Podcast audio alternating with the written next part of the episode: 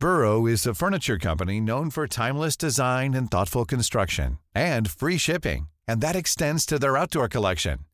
Their outdoor furniture is built to withstand the elements, featuring rust-proof stainless steel hardware, weather-ready teak, and quick-dry foam cushions. For Memorial Day, get 15% off your Burrow purchase at burrow.com slash ACAST and up to 25% off outdoor. That's up to 25% off outdoor furniture at burrow.com slash ACAST. Heraldo Radio, con la H que sí suena y ahora también se escucha.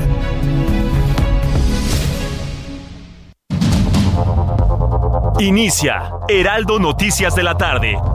Las entrevistas y el análisis profundo de los temas trascendentes. Con el prestigio informativo de Heraldo Media Group.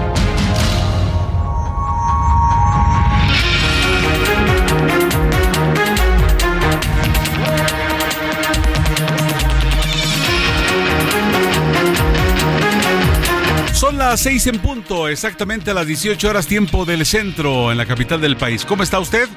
Gracias por su preferencia. Estamos listos para entregarle un resumen de lo más importante, lo sobresaliente, lo que ha acontecido hasta el momento en México y el mundo. Acompáñese, tenemos un grupo de corresponsales, reporteros diseminados en todo el país y allá en las fronteras cuando es necesario para llevarle a usted la información al momento. Sí, vamos a tratar lo de Donald Trump, que ha dejado la cárcel allá en Fulton. Vamos a platicarles también de eso. Vamos a la información esta tarde en nombre de todo este equipo. Le saluda con mucho gusto Heriberto Vázquez Muñoz. Bienvenido. Vamos a la información, aunque no especificó los motivos de su dimisión y solo señaló los contextos actuales, Carla Quintana Osuna presentó su renuncia a la titularidad de la Comisión Nacional de Búsqueda de Personas en medio de la crisis de desapariciones que vive el país con más de 40 mil en lo que va en de la presente administración. En un hecho histórico, el próximo 12 de septiembre, la Cámara de Diputados llevará a cabo una sesión informativa sobre objetos voladores no identificados. Bueno, si lo hicieron los gringos, ¿por qué no de este lado, no? Nuestros diputados también pueden y va a haber una sesión informativa sobre objetos voladores no identificados. Así lo han anunciado el diputado morenista Sergio eh, Gutiérrez Luna y el comunicador Jaime Maussan. Agárrese, agárrese, hay información. Eh, pues rara, distinta, etc. Ya, va siendo un, un, el día a día, ¿no? Ya no estamos en los 70, los 80, dicen por allí que esto ocurre y eso no nos atañe. Y yo diría con todo respeto que bastantes bronquitas tenemos de este lado para ver qué hay en el espacio, pero bueno, eso es lo que va a haber. Audiencia pública sobre el fenómeno ovni en nuestra Cámara de Diputados. La Real Policía Montada de Canadá ha confirmado este jueves la muerte de Carlos Tomás Aranda, el ciudadano mexicano reportado como desaparecido desde el 7 eh, de julio. Recuerda, hablamos con su hermano en la ciudad de Osoyos y cuyo cuerpo fue localizado ya en un lago de la zona. La Comisión Federal para la Protección contra Riesgos Sanitarios, la COFEPRIS, promovió una modificación de emergencia para facilitar la entrada a México de medicamentos biotecnológicos y biosimilares elaborados a partir de organismos vivos, los cuales se utilizan para tratar enfermedades autoinmunes, ciertos tipos de cáncer, enfermedades de las llamadas raras y trastornos genéticos, entre otros. Hace unos minutos en Estados Unidos, en un hecho histórico, el expresidente Donald Trump se entregó en una prisión de Georgia. Los registros carcelarios muestran que Trump fue arrestado y fichado en la cárcel del condado de Fulton. Además, señala, por si usted estaba preocupado, que mide 1,92 de estatura y pesa 97.5 kilos. Así es. Vamos a más información con Giovanna Torres.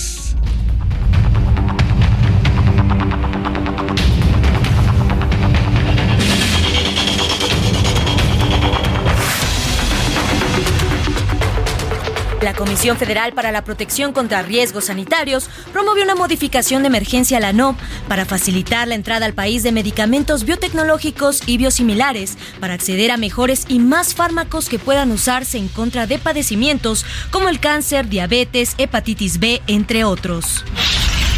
Durante la reunión entre Xochil Gálvez, aspirante a la candidatura del Frente Amplio por México, y el gobernador Enrique Alfaro, no se habló de la política interna de Movimiento Ciudadano. Y en caso de resultar ganadora del proceso interno, será ella, dijo, quien busque a su dirigente Dante Delgado. El presidente Andrés Manuel López Obrador indicó que Carlos Slim y empresarios dueños de constructoras realizarán un recorrido de supervisión en la primera prueba dinámica del tren Maya el próximo primero de septiembre. El recorrido será de Campeche hasta Cancún, Quintana Roo. Hombres armados sacaron a la fuerza y secuestraron a nueve migrantes en el Hotel San Miguel en Ciudad Juárez, Chihuahua. De acuerdo con la encargada del hotel, los hombres armados se llevaron en contra de su voluntad a cinco hombres y cuatro mujeres, dos de ellas menores de edad, y se ha dado a conocer que las personas eran originarias de Ecuador y Guatemala. La Fiscalía de la Ciudad de México informó de la localización del cuerpo sin vida de Iván Aguato Becerra, reportada como desaparecida el pasado 20 de agosto mientras conducía su vehículo rumbo a su casa. El cuerpo de la joven fue localizado en los límites con Tlaxcala. Por este hecho hay dos personas detenidas por el probable secuestro y desaparición de la joven de 22 años. Luego de varios días de silencio, se confirmó que el cantante español Miguel Bosé ya presentó una denuncia formal en la Fiscalía de la Ciudad de México por el asalto y privación ilegal de la libertad que sufrió el pasado fin de semana. La instancia indicó que inició una carpeta de investigación por el robo a casa, habitación con violencia cometido contra el cantante.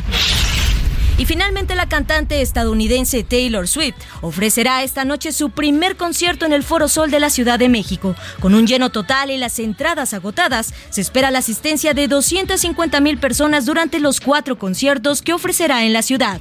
Los Swifties esperan que la intérprete de 33 años salga al escenario en punto de las 21 horas. Pues sí, y en esta vorágine hemos visto, sabido, familiares, hay de todo. Todo mundo metido en esta inercia a nivel país, ¿eh? ciertamente van a hacer estos conciertos aquí en la Ciudad de México, pero pues tiene a, la nación y al mundo, es un fenómeno, es una cosa distinta este, este asunto de Taylor Swift. Eh, hoy en punto de las, 10 de, las 11 de la noche, tiempo del centro, 11 de la noche, tiempo del centro, 10 de la noche, tiempo de Tepic, por ejemplo, estaremos transmitiendo un especial acerca de ella. ¿Quién es su fenómeno, la música, de dónde salió, de qué se trata? Porque pues ahora sí que los no tan jovencitos, pues no sabemos qué onda. Sabemos que toca dos, tres canciones padres, etcétera, etcétera. Y hoy me voy enterando, por ejemplo, que hombre, que cada álbum con una temática y aparte un color. ¿Saben ustedes que hay niñas que se pintaron las uñas una por cada producción de esta chica? Este, después está haciendo una regrabación de sus discos, que porque hubo un lío con una compañía disquera, hubo un, un escándalo muy sonado por allí con un rapero. En fin, de todo un poco con esta joven, pero está batiendo récords espectaculares por todas partes. La revista Billboard, la que hace los charts, que, dice, estos son los artistas más importantes de los sencillos, etcétera, etcétera, la ha colocado como la artista más importante del siglo por supuesto lo que va del siglo, pero no es poca cosa, ¿eh? O sea, de los últimos 23 años es la número uno y está rompiendo récords. O sea, yo de repente también le preguntaba, preguntaba, por ejemplo, en este caso a mis hijas, oye, ¿y si diera más conciertos? No, si diera más conciertos, aquí, aquí nos podemos este, estar en México a 20, 30 y los mismos que llenamos. Es un, es un fenómeno muy, pero muy interesante. Ayer platicábamos en este espacio de la derrama económica también de ellos. En fin, todo ello. Hoy un especial usted, usted como muchos de los que nos están escuchando, que estamos en otra dimensión, en la información, en el comentario, el análisis, este, pues bueno, quiere enterarse de este fenómeno de Telocito. Hoy tenemos un especial en punto de las 11 de la noche, tiempo del centro. Va a ser muy interesante, de verdad. Y es que la ciudad está paralizada en todo ello, ¿no? Ayer para quien nos, eh, en esta transmisión nacional que nos acompaña en otra parte, en los Estados Unidos, gracias a los amigos de No Media, eh, pues resulta que ayer ha estado lloviendo todos los días, pues ayer no llovió, hombre, y hoy amenaza con llover. Ya hace, hace una par de horas empezó como a chispear y por lo menos en la parte donde se encuentran las instalaciones del Aldo Media Group, en lo que es el verdadero centro de la zona metropolitana, que es la eh, alcaldía Benito Juárez, chispeó dos, tres minutos y se acabó el asunto. Entonces estamos ya, estamos ya bien. Bueno, también eh, con el asunto de esta, esta joven, pues eh, eh, fue desplegado un operativo de seguridad por el inicio de estos conciertos de esta cantante estadounidense Taylor Swift en el Foro Sol. Alrededor de 728 policías de la Secretaría de Seguridad Ciudadana participan ya en la custodia del recinto cada día para inhibir así la comisión de delitos. Además, contarán con ocho binomios caninos para detectar drogas y explosivos. Tengo en la línea telefónica a Israel Lorenzana con la información al momento en el lugar donde están sucediéndose estos hechos. Israel, me da mucho gusto saludarte. ¿Qué tal? Buenas tardes. Adelante con la información. Muchísimas gracias. También para mí es un gusto saludarte. Pues fíjate que como lo señalas, están llegando miles y miles de jóvenes, en su mayoría, aquí a la zona del Foro Sol para disfrutar de este concierto de Taylor Swift que va a empezar ya alrededor de las 7.30 de la noche y será hasta el próximo domingo. Serán cuatro conciertos los que se van a llevar a cabo aquí en el Foro Sol. Quiero mencionarte el operativo por parte de elementos policíacos a través de la zona de Churubusco, y es que es un verdadero caos. Son muchas personas las que están llegando esta tarde aquí a la alcaldía Iztacalco, para ser precisos, entre la zona de Viaducto y la calzada General Ignacio Zaragoza, así como bueno, pues para nuestros amigos que vienen a la zona oriente, hay que anticipar su paso y a manera de lo posible evitar utilizar la zona de Churubusco, precisamente aquí a las afueras del Polo Sol. Estamos ubicados a la altura de la puerta número 6, en donde, bueno, pues están llegando miles y miles de personas, además de este operativo que resguarda el cruce de los visitantes, de los que van a disfrutar de los fans de Taylor Swift aquí en la zona del Foro Sol, así que bueno, pues a utilizar por supuesto como alternativa calle 8, esto con dirección hacia la zona de Pantitlán para evitarse contratiempos. Los elementos policíacos hacen lo propio y además, por supuesto, ya te decía, muchos jóvenes están en estos momentos llegando aquí a la puerta número 6 para disfrutar de este primer concierto que se va a llevar a cabo. Nos comentaban que esperaron mucho tiempo para que llegara hasta la Ciudad de México Taylor Swift y por supuesto no iban a dejar pasar este concierto. Me llama mucho la atención que las eh, jóvenes vienen pues con ropa muy llamativa, vienen con ropa pues especial para este concierto y bueno pues por supuesto todo bajo las medidas de seguridad necesarias aquí en el Foro Sol. Pues es la información que te tengo esta tarde, todavía hay nublados importantes, hasta este momento todavía no llueve en esta zona, hay que traerse un paraguas, hay que traerse una chamarra, un impermeable y además atender las recomendaciones del personal de protección civil porque continúan los nublados importantes aquí en la zona del Foro Sol. Es la información que yo te tengo esta tarde. Muchas gracias Israel y bien que haces eh, mención de ello. Aquí salió una joven jovencita hace ratito eh, que iba al concierto y eh, eh, llevan un vestuario especial, maquillaje, se ponen algo extra, ex profeso para el concierto, es así. Ah, además otra cosa, no sé si ya las viste, pero llevan una serie de pulseras porque va a haber intercambio de ellos. Es, no, no es como nuestra época, Misrael, si me permites, íbamos a un concierto y etcétera. No, no, no, aquí va todo un ajuar, todo un outfit este, distinto. O sea, es, es, es, son en su mayoría, si me permites, yo ubico como que los seguidores de 15, 25 años, ¿no? El grueso. Sí, fíjate que, fíjate que tienes mucha razón. Platiqué con algunas jovencitas que traen eh, en cada mano por lo menos 25 pulseras. Estas pulseras que se hicieron muy famosas y que además de manera previa estuvieron vendiendo estos famosos kits en una tienda de fantasía y bueno, pues se abarrotaron. Estas chicas, la mayoría traen estas pulseras que por supuesto las traen a este concierto para intercambiarlas y con esto, por supuesto, tener interacción con otras chicas. Estas pulseras que se hicieron muy famosas, que ya las vi, son muy coloridas y además están muy bonitas, fíjate. Sí, caray, sí, y aparte he de suponer que, que, debe haber cualquier cantidad de artículos, ¿no? Cuando vas a un concierto y te gusta, este, tan, no tan solo los oficiales, sino los de afuera, debe haber eh, tazas, camisetas, sudaderas, qué sé yo, ¿no? Fíjate que hay unas sudaderas muy bonitas que me llamaron la atención por el acabado que tienen. Se ve un acabado muy fino. Están alrededor de 400, 500 pesos estas pulseras, pero llama mucho la atención, perdón, estas eh, sudaderas, son sudaderas, sí, correcto, me llama mucho la atención porque además de que están muy bien hechas, pues están siendo compradas por estas jóvenes, porque además el tiempo así lo está pidiendo, ya te hablaba de estos nublados, hay playeras, hay gorras, hay impermeables, hay sudaderas, bueno, ¿qué te puedo decir? Muchas, muchas cosas y los precios oscilan entre los 100 pesos y los 500 pesos. Estas sudaderas muy bonitas de las que te hablaba, además muy coloridas que traen imágenes de Taylor Swift. Así que bueno, pues aquí van a encontrar de todo, para todos los gustos, para todos los bolsillos y además, bueno, me llama mucho la atención porque yo hace mucho tiempo no veía llegar a tantísima gente a un concierto. Sin duda alguna, miles de personas van a disfrutar de este primer concierto aquí en el Foro Sol. Sí, es una locura de gente, una barbaridad y todo esto extravagante que estás contemplando Israel, pues eh, gracias por esta crónica porque ha sido interesantísimo y bueno, seguiremos al pendiente para que nos vayas informando en torno a esto. Entonces, va a empezar el concierto a las 7.30, aunque ya empieza a las 9, ¿no?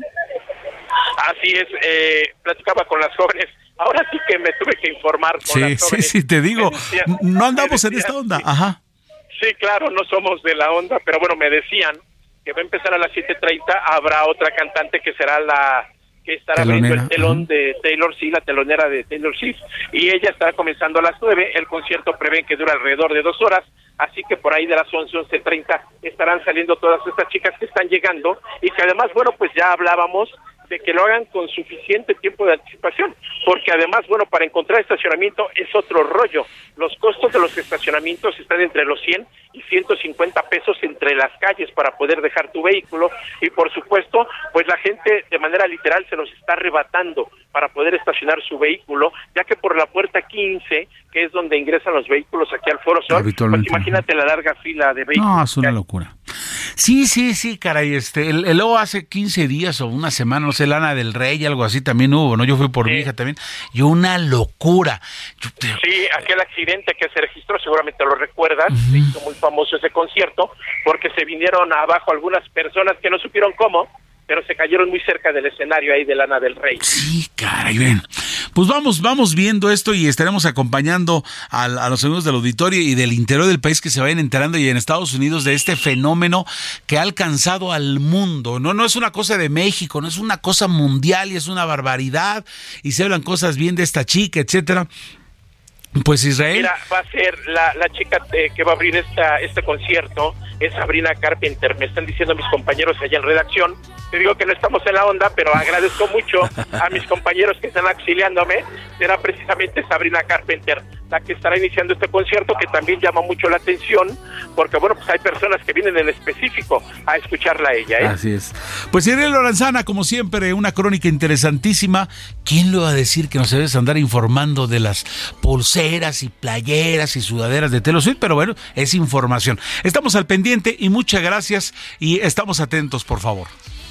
Muchísimas gracias, también seguiremos al pendiente. Y fíjate que de repente pues en cambiar todo lo que hacemos a diario, que son bloqueos, muertos, manifestaciones, en fin, y dar este tipo de notas de color, este tipo de notas, por supuesto, agradables, porque siempre da gusto ver a muchas personas, muchos jóvenes, que te transmiten esa energía, esa juventud, llegar a estos conciertos, mm. bueno, siempre hace falta, ¿no? Sí, claro que sí. Muchas gracias, Israel. Pues te tengo un especial hoy en esta misma frecuencia, a las 11 de la noche, tiempo del centro de México. Para quienes no sabemos qué hay con esta chica, un especial, quién, cómo, cuándo, dónde, sus discos, qué dicen de ella, etcétera, etcétera. Así una pequeña historia y su música hoy en un especial a través de esta frecuencia. Así que ahí te lo ah, recomiendo. Lo vamos a escuchar, por supuesto lo vamos a escuchar para ponernos al corriente. Exactamente. Gracias, al pendiente. gracias. Las 6 de la tarde con 18 minutos tiempo del centro del país. 6 con 18 minutos. Bueno.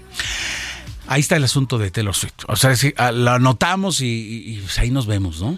Bueno, vamos a la información. La titular de la Comisión Nacional de Búsqueda, Carla Quintana Osuna, renunció la noche de este miércoles, es decir, la noche de anoche, a su cargo mediante una carta dirigida al presidente Andrés Manuel López Obrador, quien confirmó la dimisión durante su conferencia matutina este jueves.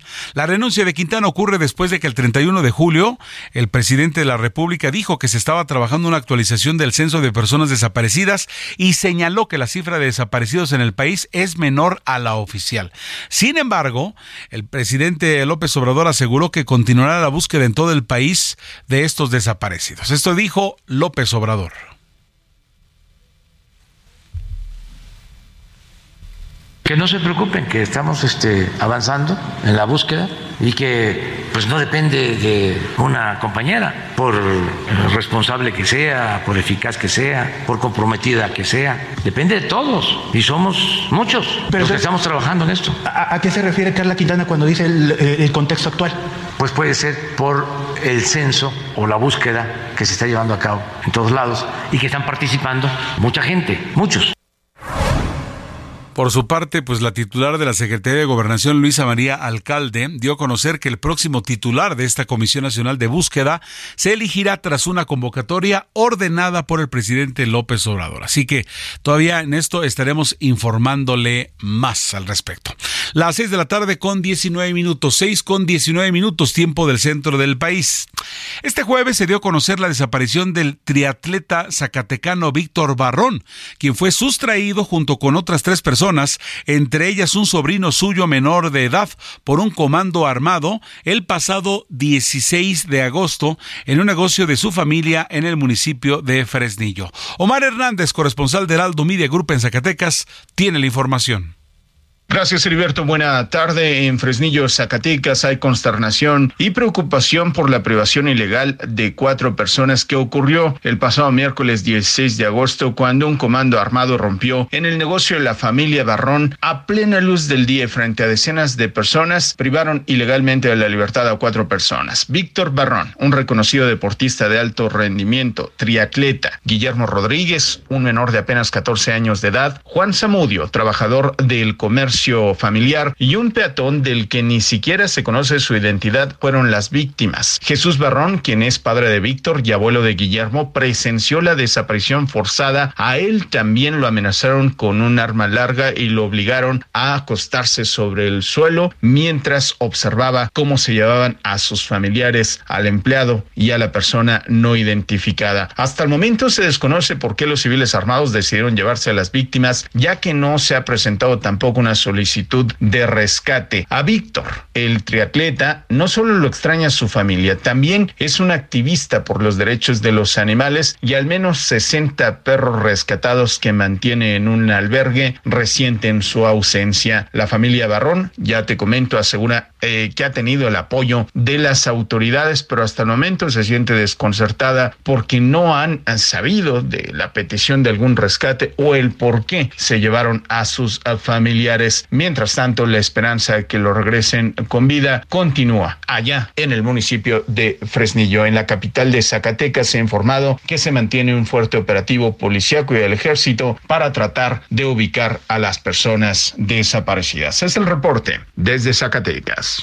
Gracias por la información. Lástima, lástima. Fresnillo sigue siendo noticia por ese tipo de cosas y además aquí resalta porque es un triatleta.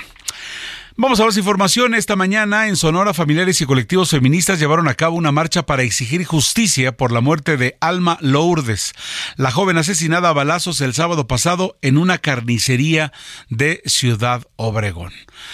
Gerardo Moreno, corresponsal del Aldo Media Group en Sonora, tiene la información.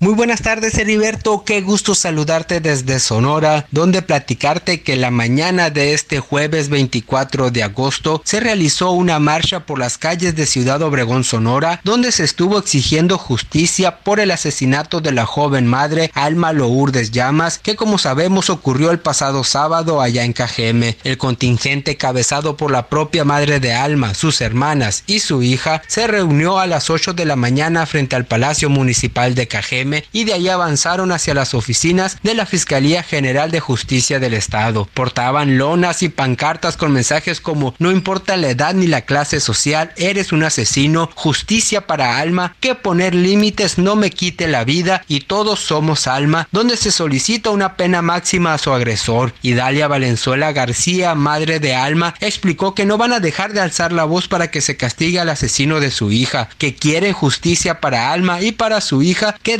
sin madre y además se den garantías de seguridad para todas las mujeres de Cajeme. Platicarte también que esta noche se está convocando a una vigilia frente a las oficinas de la Fiscalía aquí en Hermosillo y una nueva marcha mañana por la tarde en Ciudad Obregón. Platicarte además que la Fiscalía de Sonora anunció que a las 13 horas de este viernes 25 de agosto se reanudará la audiencia en contra de Hilario N., el hombre de 71 años de edad que está siendo acusado del asesinato de Alma Logurdes. La anunció que están buscando que se le vincule a proceso y se le decrete prisión preventiva oficiosa que según los delitos que se le imputan, que es feminicidio y acoso sexual, podría alcanzar una pena de hasta 78 años de cárcel y esa es precisamente la condena que estarán solicitando al juez. Así la situación con este caso acá en Sonora. Gracias, Gerardo Moreno. Lamentable hecho, vimos los videos, ¿no? Pero además, sobre todo, el punto es que este hombre, pues, era hostigador, o sea, no, no tan solo ese día se portó mal y, impulsivo y soltando cachetadas, sino que ya era un tipo que, que se acercaba por allí, no con las mejores intenciones. En fin, pausa, regresamos, no se vaya. Heraldo Noticias de la tarde a través de la cadena a nivel nacional. Escucha las noticias de la tarde con el prestigio informativo de Heraldo Media Group. Regresamos. Heraldo Radio, la H se lee, se comparte, se ve y ahora también se escucha.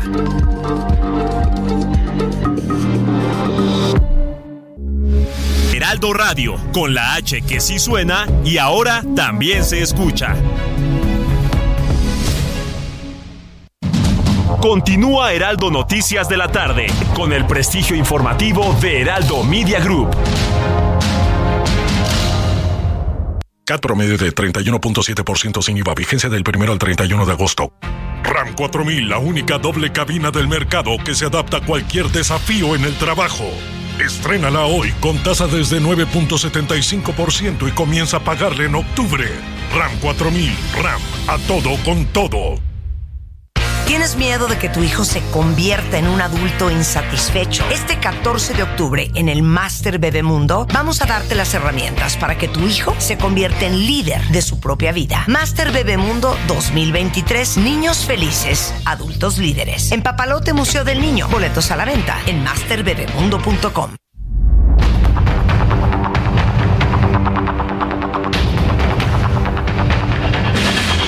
Son las 6 de la tarde con 31 minutos tiempo del centro, 6.31. Vamos adelante con este informativo para ustedes.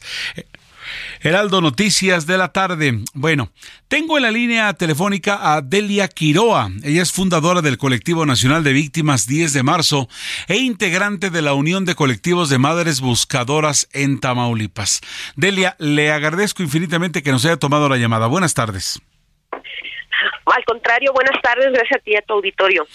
Delia, pues eh, quisiéramos conocer su punto de vista en torno al pronunciamiento respecto a la salida de Carla Quintana eh, en la titularidad de la Comisión de Búsqueda de Personas. Pues miren, nosotros este ya habíamos pedido la renuncia de la señora en varias ocasiones porque vimos que no estaba trabajando, pero no nada más es de que renuncie, o sea, ¿a poco nada más así se va a ir sin dar cuentas qué pasó? Y todo el recurso que se le invirtió, el Centro Nacional de Identificación Humana va a quedar a medias. ¿Qué va a pasar con los laboratorios que están en Saltillo, en San Luis, todos los recursos que se metieron ahí que están opacos, el de Altamira, el registro nacional de personas desaparecidas y no localizadas que tiene ciertas fallas ahí? Dejó un desastre. O sea, no es tan solo el hecho de que se vaya, por de acuerdo a lo que usted me dice, por una gestión lo menos eh, eh, cuestionable, sino hay, hay varias cosillas por allí, pero lo que usted me está comentando, ¿de dónde tiene la información? O sea, ¿usted sabe de esos recursos o, estaban, eh, se supo de ellos? Sí, pues es que en Mega Noticias, por ejemplo, ahí sacaron un reportaje donde se le dieron más de mil millones para búsquedas. ¿Dónde están? Sea, ¿en qué se invirtieron? ¿En qué los gastó? ¿Cómo es que los invirtió y qué resultados tuvo? Porque no solamente es invertir el dinero, sino que lo hagas con un propósito, ¿verdad? Entonces, a mí que lo más conveniente para ella era eso, renunciar. Y justamente que vienen las elecciones y que muy probablemente no vayan a sacar convocatoria para nombrar a un comisionado o comisionada nuevo y pues que nos van a mantener en el olvido como siempre, que lo van a dejar ahí rezagado el tema de las personas desaparecidas, cuando pues debe ser uno de los temas prioritarios resolver aparte porque el presidente nos lo prometió en Tlatelolco que él iba a arreglar ese problema. Oye, eh, pero usted, usted, usted, o sea, no, no vio nunca un avance, vio intenciones, eh, eran escuchados. ¿Usted cómo, sintió, cómo sintió esta, esta, esta gestión?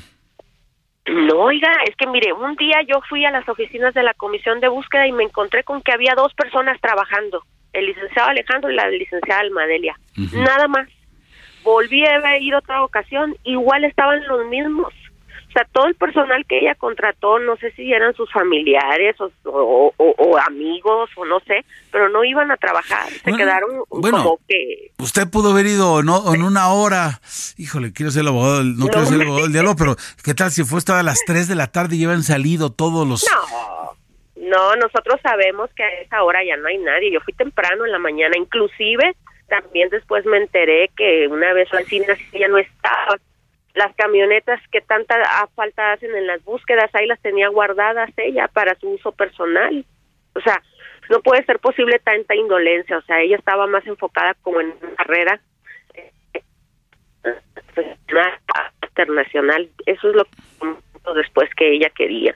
Pero no no le puedo decir algo bueno que lo único bueno que hizo es que no se prestó a maquillar la cifra de personas desaparecidas eso sí se lo tenemos que reconocer Híjole, pues bueno, la verdad es que eh, lamentablemente esto, esto que, que, que, surja de cualquier funcionario, ¿no? Porque al final de la historia, pues cuando un funcionario ocupa el puesto que me diga, de coordinador o de director o, empleado que nos atiende y nos recibe los documentos para hacer un trámite, pues está obligado, digo, está obligado a cumplir con, con ello. Y luego, y en este tema que nos duele a todos, ¿eh? este tema tan pero tan delicado, pues lo que supongo, lo que usted quería ver era acción, ¿no? Que se movieran, mire, ya fuimos aquí, le paso esta pista, no sé, usted, díganos por favor, usted, porque no estamos hablando de cualquier cosa, ¿cómo, cómo debe de ser la persona que esté al frente de esta comisión de búsqueda de personas?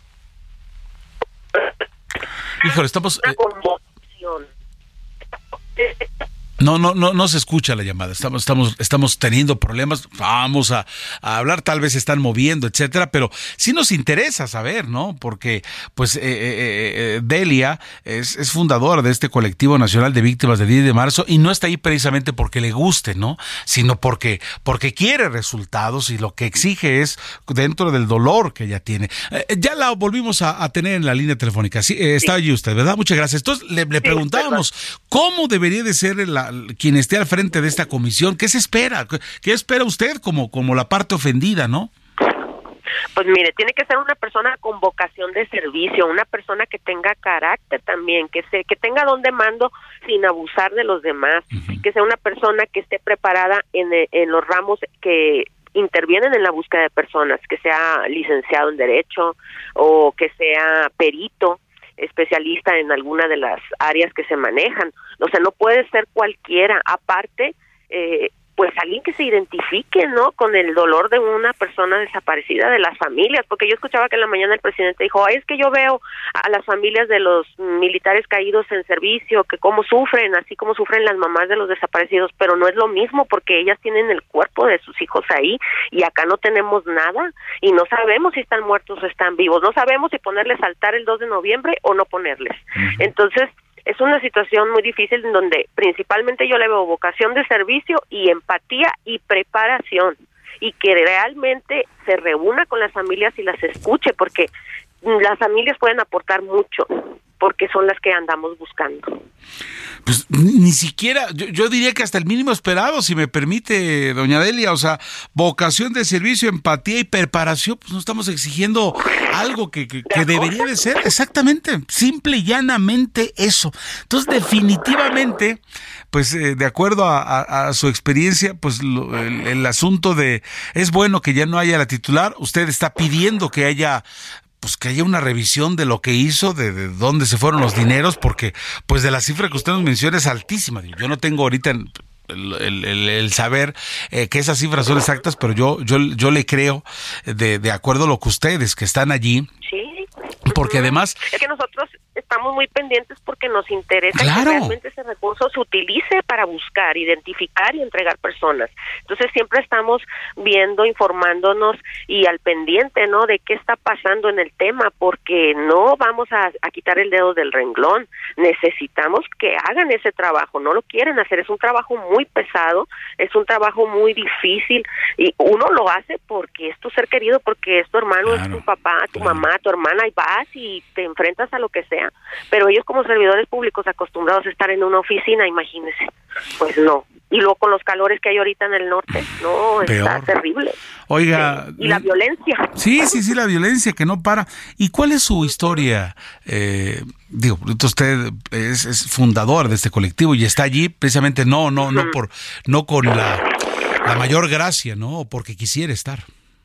No, pues mire, yo, mi hermano fue secuestrado y desaparecido desde el 10 de marzo del 2014.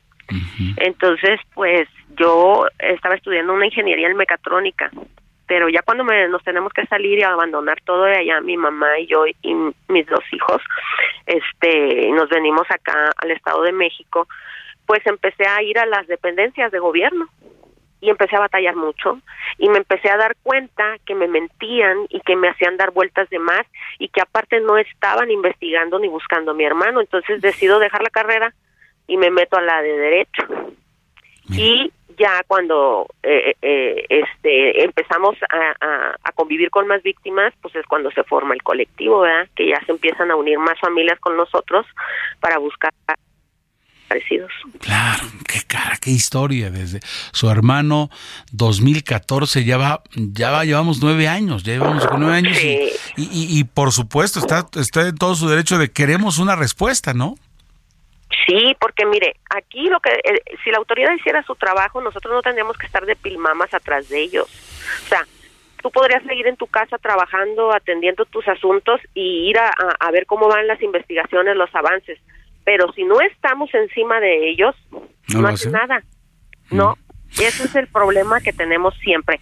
Y, y pues es muy, muy lamentable las personas nuevas que se van uniendo, es, oye, pero ¿cómo todo esto ustedes batallaron? No, le dije, sin saber.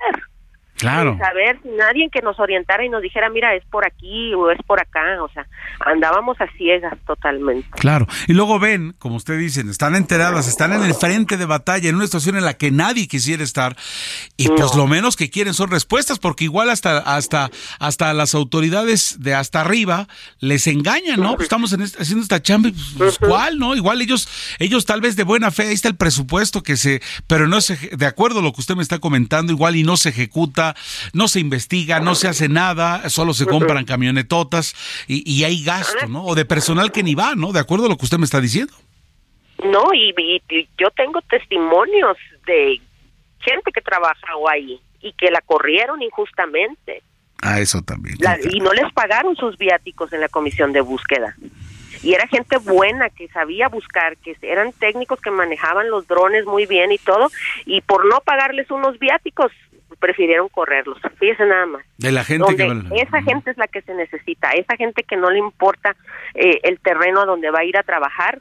Eh, ¿Cómo le van a lloriquear a unos viáticos de nueve mil pesos de este muchacho cuando traen camionetas de más de dos millones de pesos que las utilizan para su uso personal o para sus novias, como la novia del de licenciado Irazoque, que ojalá que no lo pongan ahí, ¿verdad?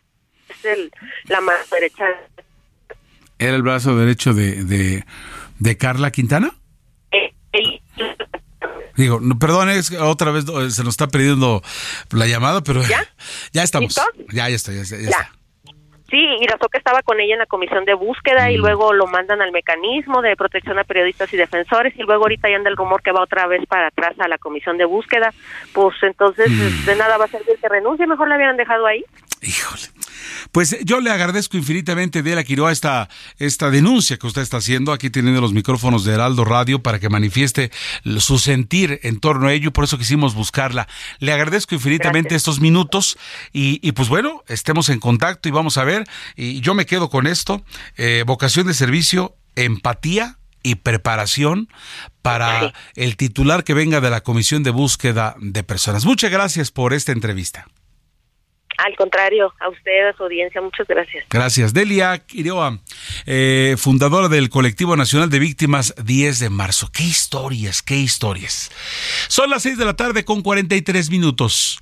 6 de la tarde con 43 minutos. La Real Policía Montada de Canadá ha confirmado este martes que el cuerpo encontrado ayer en un lago sí es del joven originario de Oaxaca, Carlos Tomás Aranda, quien se encontraba desaparecido desde el pasado 7 de julio. Noemí Gutiérrez, reportera del Aldo Media Group, tiene la información. Adelante, Noemí. Hola, Heriberto, muy buenas tardes. Comentarte que la Real Policía Montada de Canadá informó este jueves que el cuerpo recuperado en Lago Osoyos corresponde al del mexicano Carlos Tomás Aranda, de quien se desconoce a su paradero desde el 7 de julio de este año. Indicó que el servicio forense realiza una investigación para determinar las causas de la muerte del joven oaxaqueño. También expresó sus condolencias a la familia de Tomás Aranda y en un reporte que publicó en su página de Internet, la Real Policía Montada de Canadá indicó que ya se puede confirmar que el cuerpo recuperado en Lago Osoyos el 22 de agosto es el de Carlos Tomás Aranda, quien desapareció el 7 de julio de 2023. Agregó que se está trabajando con los servicios forenses para determinar cómo, dónde y cuándo y por qué medio falleció el hombre. La Real Policía Montada de Canadá dio sus más sinceras condolencias a la familia y amigos del señor Aranda. Por último, te comento que la Secretaría de Relaciones Exteriores no ha informado sobre el tema. Heriberto, la información que te tengo. Muchas gracias, Noemí Gutiérrez. Muchas gracias por este lamentable hecho. Desafortunadamente, el cuerpo encontrado ayer en un lago sí es de este joven originario de Oaxaca, Carlos Tomás Aranda. Recordamos que está haciendo unas prácticas porque había estudiado algo de turismo y andaba por allá viendo cómo se hacían las cosas o ecología, una, de las dos. Y bueno, andaba ya este, en Canadá y de manera hay gente que lo vio por última vez, salió de un lugar, vamos a ver qué pasa, ¿no? Pero por lo pronto, de manera desafortunada, confirma Canadá la muerte del el mexicano. Vamos con más información. Son ahora las 6 de la tarde con 45 minutos. 6 de la tarde con 45 minutos. Familiares y amigos de Ivana Uato, joven de 22 años encontrada sin vida tras estar desaparecida desde el 20 de agosto en la colonia Portales, la alcaldía Benito Juárez, en eh, la Ciudad de México, han bloqueado la circulación en la avenida Insurgente Sur a la altura del colegio Oviedo Chontal para exigir justicia. Tengo en la línea telefónica a Gerardo Galicia, reportero del Alda Media Group, que tiene más información al respecto. Gerardo, adelante con la información, por favor. Querido Heriberto, excelente tarde y ha culminado una movilización para exigir la localización con minas de Ivana Guato Becerra, quien eh, fue vista por última vez el pasado 20 de agosto en la alcaldía Benito Juárez. Desde cerca de las 3 de la tarde, varios de sus familiares y amigos se dieron cita en el Monumento al Caminero ya en la Avenida de los Insurgentes Sur, rumbo a Cuernavaca, para poder realizar una protesta y cerrar la circulación. De hecho, lo hicieron por varios minutos, luego caminaron hasta la estación del Metrobús El Caminero, después hubo un cierre total en el viaducto Tlalpan para exigir su localización con vida. Mientras ocurría esta movilización, sus familiares se trasladaban hacia Tlaxcala para tratar de confirmar eh, la información que la Fiscalía Local daba a conocer por la mañana de la localización de un cuerpo con las características similares a las de Ivana. Quiero mencionar que luego de la protesta, que terminó cerca de las 5 y 20 de la tarde, eh, minutos después, a través de sus redes sociales, la Fiscalía informaba precisamente de la localización y confirmaba que se trataba del cuerpo de Ivana. También tuvimos tiempo de platicar con algunos de sus amigos y es lo que nos han comentado, Alberto. Pues hasta ahí la información, como dices, de, otro hecho muy, pero muy lamentable, de esta joven que primero desaparecía, después ya encontrada.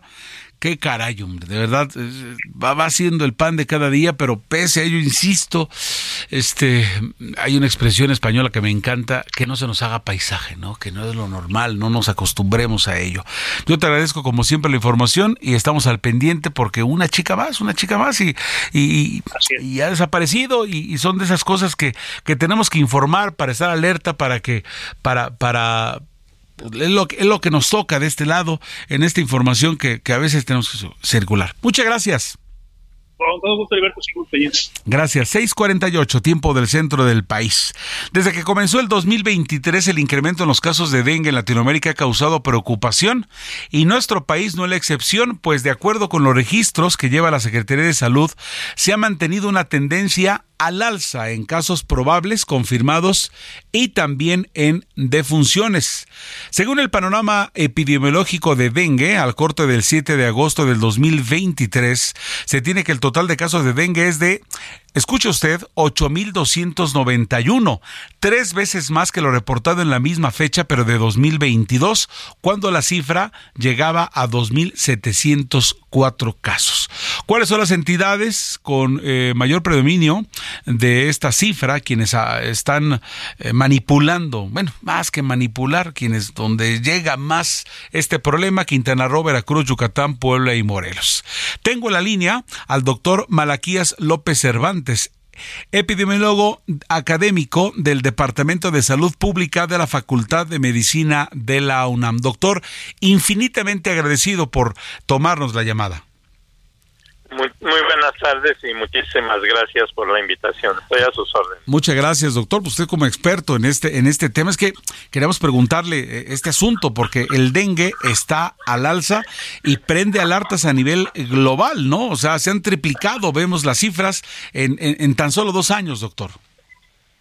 Bueno, mire, esta enfermedad así es, eh, suele aumentar en ciertos años y luego tiene aparentes descensos y luego otra vez vuelve a aumentar. Entonces, yo creo que todavía no llegamos a un umbral, un umbral de alarma. Eh, puede haber decenas de miles de casos en algunos otros años.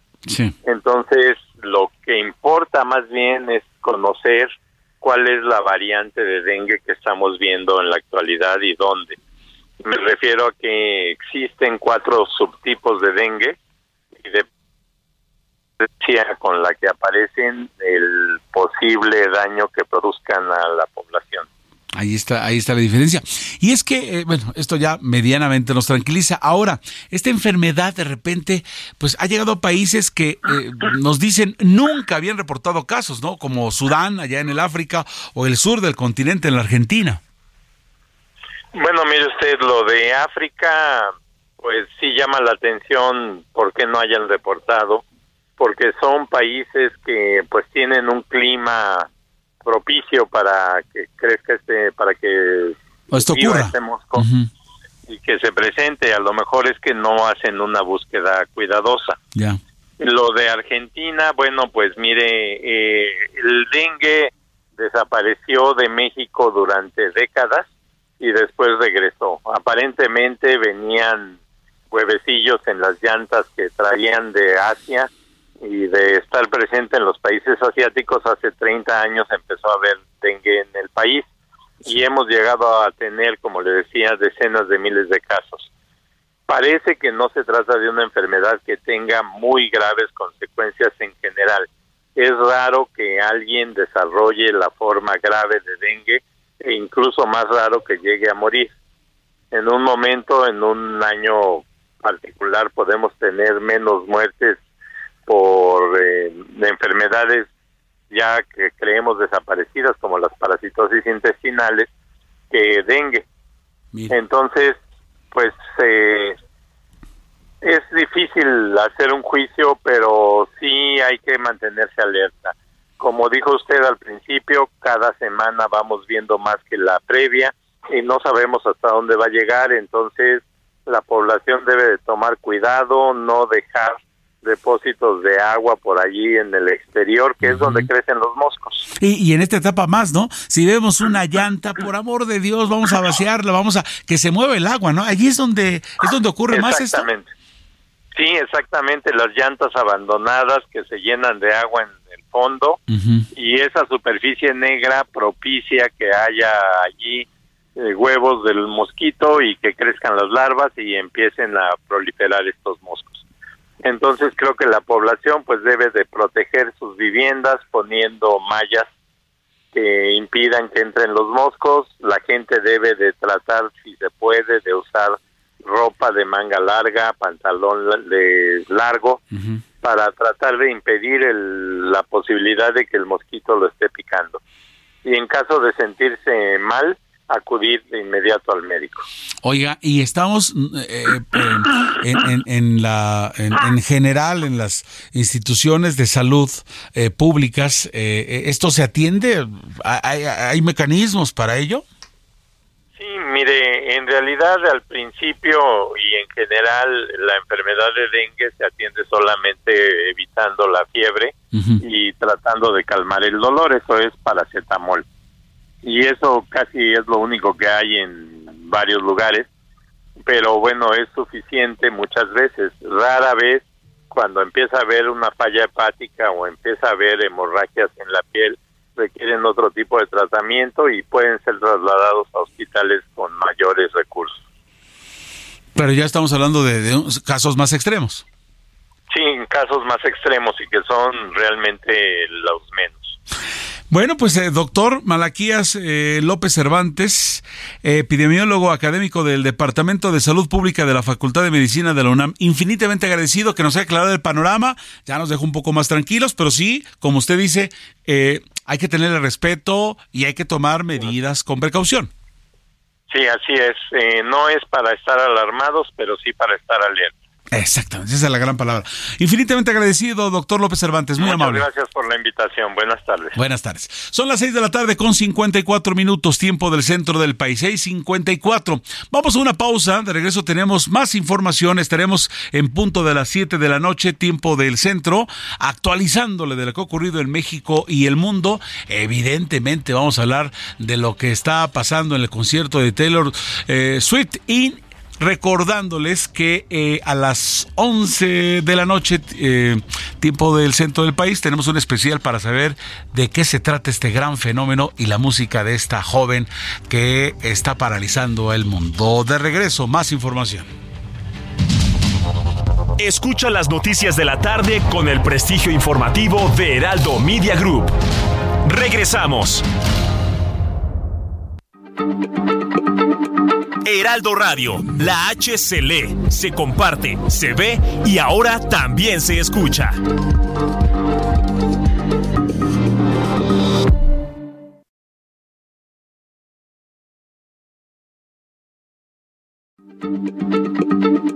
Heraldo Radio, la H se lee, se comparte, se ve y ahora también se escucha.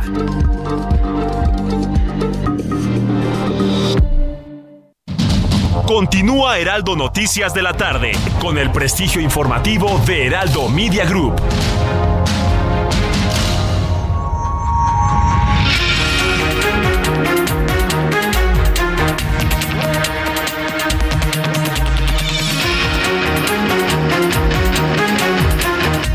Las 7 de la noche en punto, tiempo del centro del país. 7 de la noche en punto en, esta, en este espacio que tenemos para usted a esta hora, como todos los días.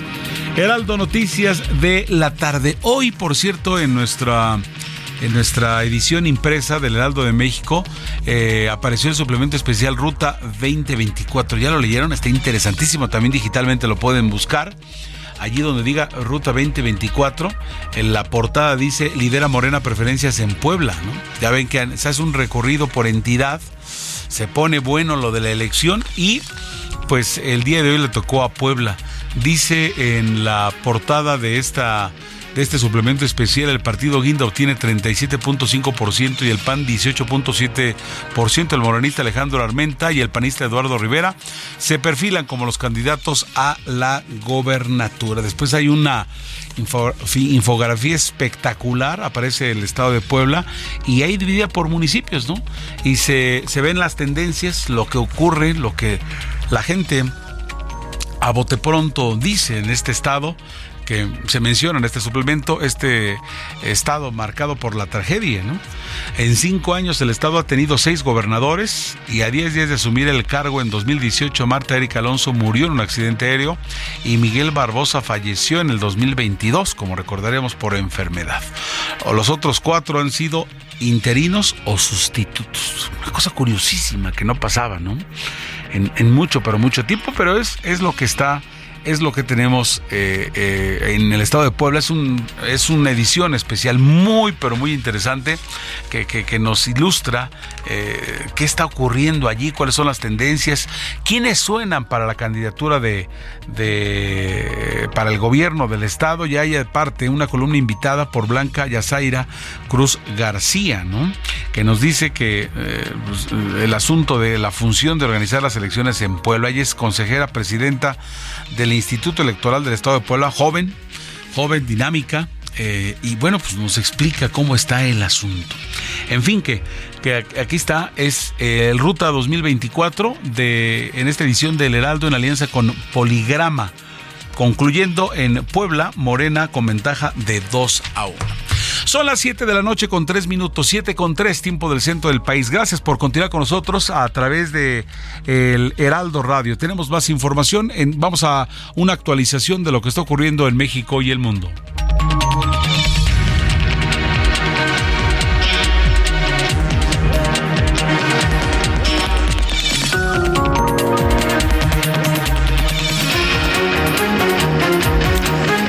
La Comisión Federal para la Protección contra Riesgos Sanitarios, COFEPRIS, promovió una modificación de emergencia a la norma NOM 059 SSA 1 2015 para facilitar la entrada al país de medicamentos biotecnológicos y biosimilares elaborados a partir de organismos vivos que se utilizan para tratar enfermedades autoinmunes, ciertos tipos de cáncer y trastornos genéticos, entre otros. En un comunicado, la COFEPRIS señaló que la liberación de biotecnológicos importados se realiza con análisis elaborados por el Laboratorio de Control de Calidad de Fabricante y COFEPRIS vigilará la correcta ejecución del proceso de liberación mediante el programa de vigilancia post-comercialización.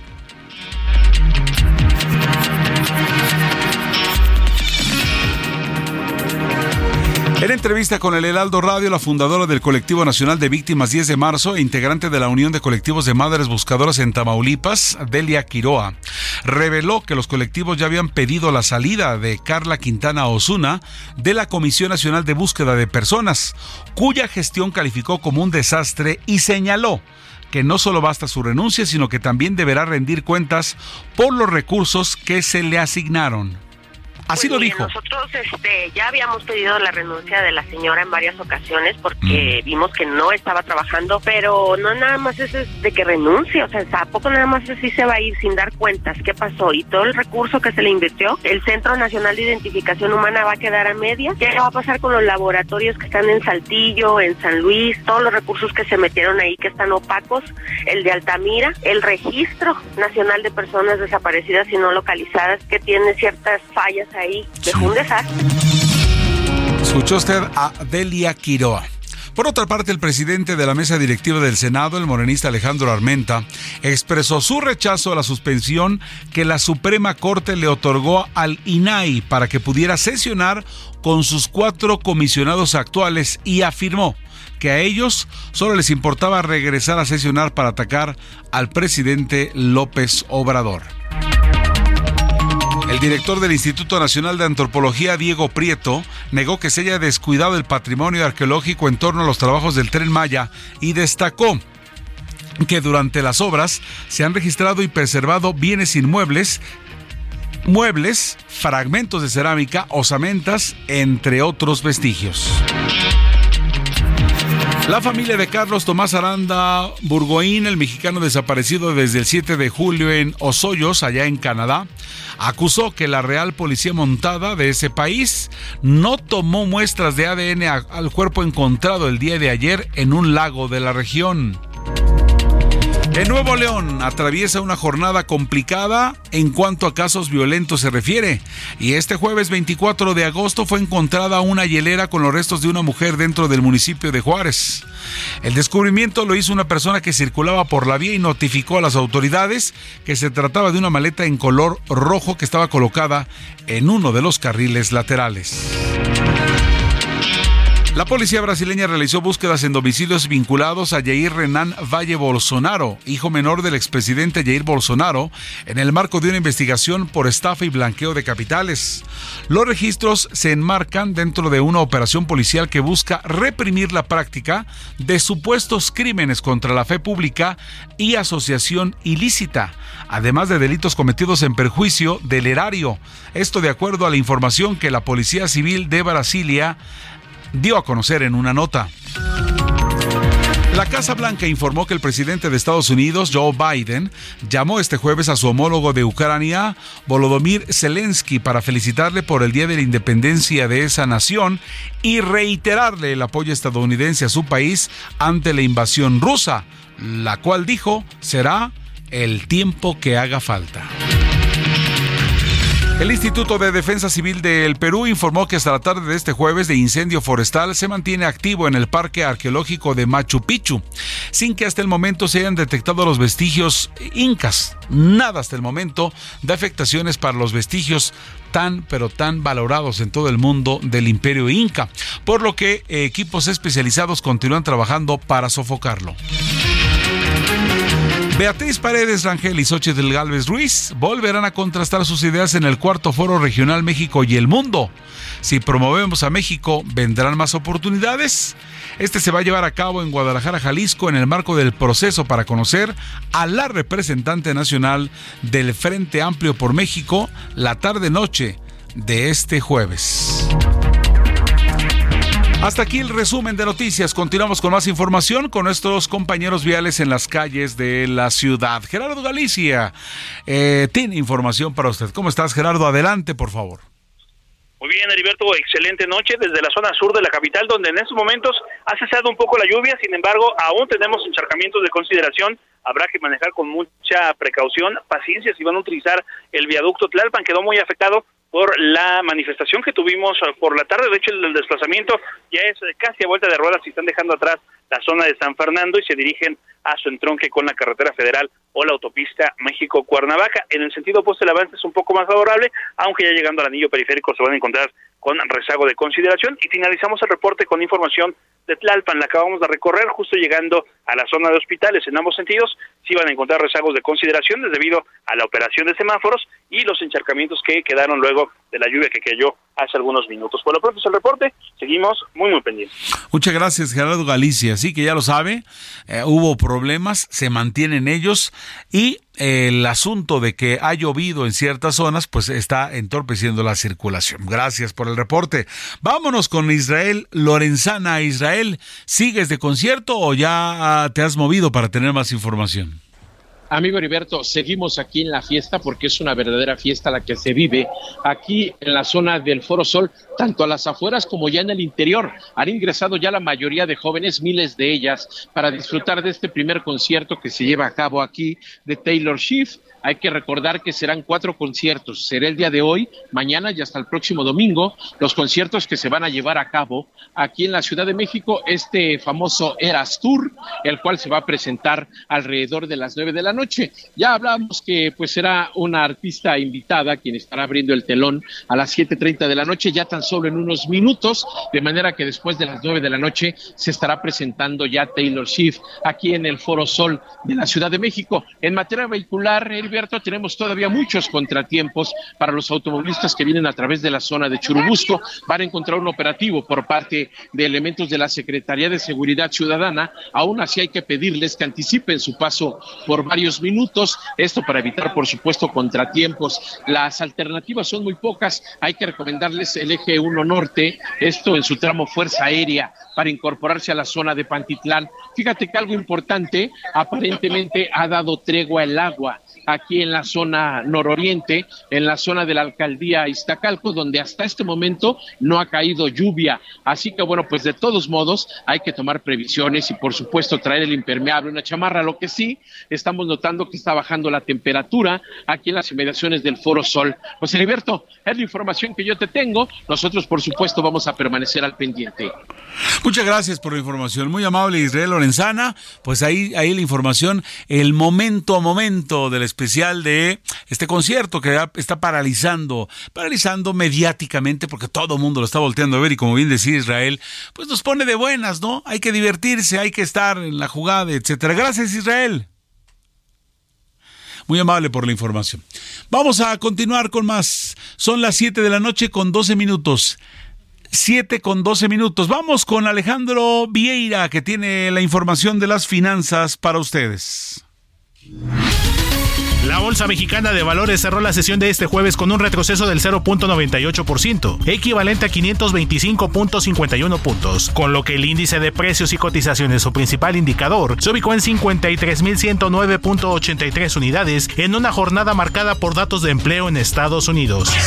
En la Unión Americana, Wall Street cerró con pérdidas generalizadas, ya que el Dow Jones retrocedió 1.08% para quedarse en 34.099.42 unidades. Por su parte, el Standard Poor's restó 1.35% para ubicarse en 4.376.31 unidades, y el Nasdaq cedió 1.87% para quedar en 13.463.97 unidades. En el mercado cambiario el peso mexicano se depreció 0.16% frente al dólar estadounidense y cerró en 16 pesos con 37 centavos a la compra y 16 pesos con 82 centavos a la venta en ventanilla. El euro cerró en 17 pesos con 70 centavos a la compra y 18 pesos con 19 centavos a la venta. El Bitcoin tuvo un retroceso en su valor del 1.06% para ubicarse en 26.098.20 dólares por unidad, equivalente a 439.106 pesos mexicanos con 91 centavos. El Instituto Nacional de Estadística y Geografía informó que la inflación en México disminuyó al 4.67% anual al finalizar la primera quincena de agosto, alcanzando así su nivel más bajo desde marzo de 2021 cuando se ubicó en 4.12%, mientras que la general tuvo una variación de 0.32%. La Asociación de Bancos de México informó que el sistema bancario mexicano cuenta con 1.3 billones de pesos disponibles para satisfacer la demanda de crédito en el país, de los cuales estimó un potencial de 140 mil millones de pesos para las micro, pequeñas y medianas empresas. El Servicio de Administración Tributaria dio a conocer que al cierre del primer semestre del año, el número de atenciones llegó a 23.636.766, lo que representó un aumento anual de 13.3%, tanto en sus oficinas como vía remota y en la plataforma SAT ID. Informó para las noticias de la tarde Héctor Bien. Gracias, Héctor Viera, con la información de los mercados, de lo que está ocurriendo en este, en este mundo. Tengo aquí en el estudio a Eduardo López, él es representante de Diabetes, ¿así es? Diabetes. ¿Cómo estás? ¿Qué tal? ¿Cómo estás? Muy bien, muchísimas gracias, Alberto. Pues te agradecemos que, que, que hayas aceptado la invitación de, para platicar contigo unos minutos. Y es que pues todos conocemos o conocimos a alguien con diabetes o nosotros mismos la tenemos y lo peor no lo sabemos, ¿no? Pero pues aquí, aquí lo que nos surge es estamos bien controlados o, bien atendidos y es por eso que Eduardo, Eduardo está, está con nosotros.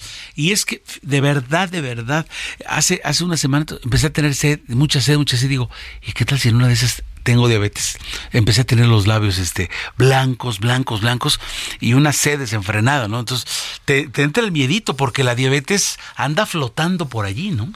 Es correcto, como bien lo mencionas, es una enfermedad de las primeras causas de muerte en México y que yo te puedo apostar que más del 60% de las personas que nos están escuchando en este momento tienen diabetes o, conocen a alguien con diabetes. Cierto, eso, eso, todos, eso, todos. Y, te fuiste corto, pero bueno. Así es.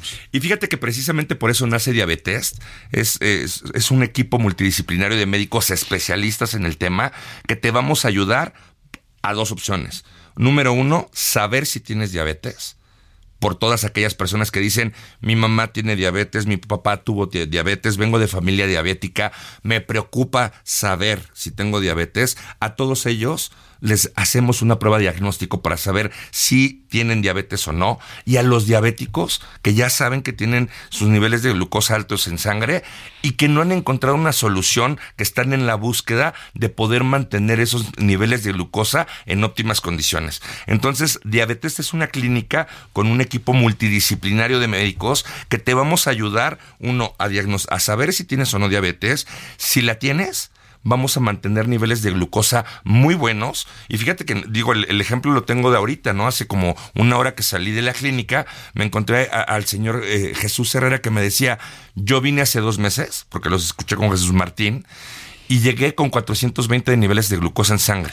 Después de dos meses de estar con ustedes, hoy te presumo, mi, resultado salió con su resultado de, niveles de glucosa en sangre y te haría 120 de, puntos de niveles de glucosa en mm. sangre. Y por eso, precisamente por eso, es que quiero invitar a toda la gente que nos esté escuchando a que marquen este preciso momento al 55 1328 7969. Repito el, el número 55 1328 7969. ¿Para qué? Porque vamos a regalar la primera consulta diagnóstico completamente gratis. No van a pagar un solo peso. Es que es bueno acercarse porque no sabemos. No, y, y fíjate, además es muy importante. La diabetes no se cura. Quien diga que la diabetes se cura, es una gran mental. Eso es, una gran mentira. Pero lo que sí, si me lo estás diciendo. Y si me quieres engañar, pues sí es eso. lo que sí es una realidad es que la diabetes se controla y si la logras controlar tienes una óptima calidad de vida. Y ese es el objetivo de diabetes. Por eso es que tenemos médicos especialistas, endocrinólogos que se van a hacer cargo de tu enfermedad, que no hay otra especialidad que lo haga más que ellos y que te van a ayudar y te van a llevar de la mano a que tengas un control de glucosa óptimo. Por eso es que invito nuevamente a todas las personas que nos están escuchando porque vamos a regalar solo 50 consultas gratis. Gratis, completamente gratis que marquen al 55 1328 7969. Si usted que nos está escuchando es diabético o tiene la ligera sospecha de tener diabetes. O tiene una prima, tiene una tía o alguien. Al abuelito, la amiga, el, amigo con el que mejor se lleva que dice, a lo mejor tengo diabetes. Llame a diabetes en este preciso momento. 55 1328 7969. Primera consulta completamente gratis y en los paquetes de seguimiento un 10% de descuento y meses sin intereses. Oye, muy interesante lo que me dices de del, paquete y de un descuento. Pero la gran pregunta, y pues es que el bolsillo de todos, ¿no? ¿Qué tan caro es eh, atenderte con ustedes de diabetes? Me, gusta, que muy completo, que especialistas que me lleven de la mano, que me van a ayudar a controlarlo. Pero pues el billete es el billete. Te voy a asegurar que es más económico que todos los remedios que han intentado, este, que han comprado y que no, no han sido eficaces y que cuando en el teléfono, eh, a la hora de marcar, la gente que los atiende a los ejecutivos y les den el precio se van a sorprender de lo económico. ¿Serio, de verdad, serio? De verdad, de lo económico que es. Fíjate, tan es económico, eh, tan es el alcance. tenemos que vivir y tenemos claro. que... Te tiene que costar, pero es que de repente se nos va la vida, ¿no? Es tan económico y está tan al alcance de todos que la primera consulta es completamente gratis y por eso reitero, 55 1328 7969, 50 primeras consultas completamente gratis. Si conoces algo, alguien con diabetes o tienes diabetes, mejora tu calidad de vida con diabetes y llama 55 1328 7969. Lo último, me estaba diciendo de especialistas, tal, tal. Hay cuestiones de alimentación, hay cuestiones de hasta psicológicas. ¿A eso te refieres con una atención completa? Es una atención completa. Todos los puntos importantes y cardinales, desde cómo comer, la atención médica con el endocrinólogo, las emociones, vas a entrar con un problema de salud y vas a salir a vivir con una óptima calidad de vida. Ese es el objetivo de diabetes y créeme que lo estamos logrando. ¿eh? Hay muchísimas personas que ya creyeron en nosotros, que ya se presentaron en la clínica y recordarles que la clínica está a una cuadra del metro este, Polanco, muy cerca, llegas muy fácil, hasta por metro llegas y lo único que hay que hacer es marcar 55 1328 7969 50 primeras consultas completamente gratis y 10% de descuento en los paquetes de seguimiento. Muchas gracias, Eduardo López, representante de Diabetes. Gracias, déjame repetirlo por si no tomamos pluma y papel rápidamente. 55 13 28 79 69. Muchas gracias. Muchísimas gracias, excelente noche. Gracias. Son las 7 de la noche con 20 minutos, 7 con 20, tiempo del centro del país. Vamos a más información para ustedes y tenemos eh, en torno, porque era, era, algo, era información que teníamos bien pendiente, ya que representantes del sector papelero y de la Cámara de Comercio han alertado que la suspensión de los paquetes de útiles escolares gratuitos por parte del gobierno del Estado de México implica un incremento en las ventas de las papelerías estimado pues en 600 millones de pesos y también pues, representa un riesgo de desabasto para algunos artículos con las libretas, ¿no? Quienes vamos saliendo de eso, pero también quienes tienen hijos pequeños, cómo se le batalla a estas cosas, ¿no? Vamos con Leticia Ríos, corresponsal de Heraldo Media Group en el Estado de México, que tiene más información en torno a la Asociación de Papelerías que dice riesgo de desabasto de artículos escolares en el Estado de México. Buenas tardes, Heriberto. Un gusto saludarte. Efectivamente, la suspensión de los paquetes de útiles escolares gratuitos por parte del Gobierno del Estado de México implicará un incremento en las ventas de las papelerías estimado en 600 millones de pesos, pero también representa un riesgo de desabasto de algunos artículos en la entidad, principalmente libretas, aseguraron representantes del sector papelero y comercial. En conferencia de prensa, Hugo Ávila, presidente de la Asociación de Negocios de Papelerías del Edomex señaló que cada paquete escolar que era entregado por el gobierno estatal a los 3 millones de alumnos de educación básica tenía tres o cuatro cuadernos, por lo que se requerirán más de 12 millones de libretas que el sector no estaba preparado para abastecer en esta temporada escolar. Destacó que otros artículos que también podrían escasear en este regreso a clases en los negocios establecidos del Edomex son cajas de colores, estuches geométricos, lápices, gomas y sacapuntas, pegamento líquido y lápiz adhesivo que también eran incluidos en los kits gratuitos.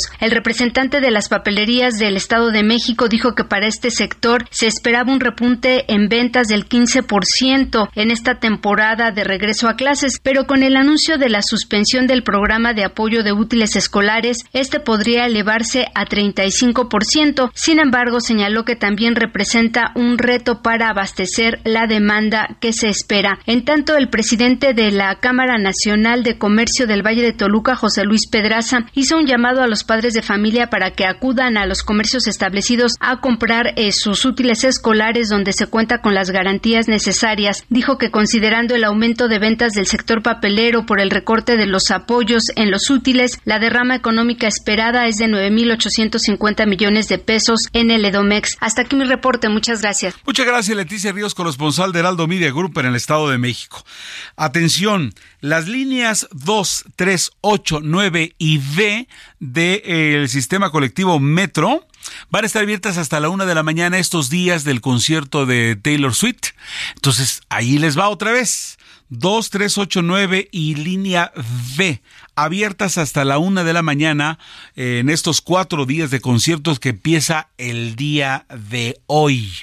Son las 7 de la noche con 24 minutos, 7.24. Vamos a una pausa y estamos de regreso con ustedes. Tenemos mucho más, mucho más información. Hay un video que circula en este momento donde se enoja un tipo, se sube a, un camión en el Chalco, en el Estado de México. Este le dicen es que tiene que usted que tener cambio, se dicen de palabras, le saca la pistola.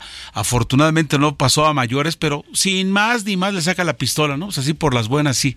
Estamos llegando al asunto de reclamar y luego, luego la pistola. Hubiera dicho Héctor Suárez hace como 25 años, ¿qué nos pasa, no? Comerciales, regresamos, 724. Gracias por seguir con nosotros.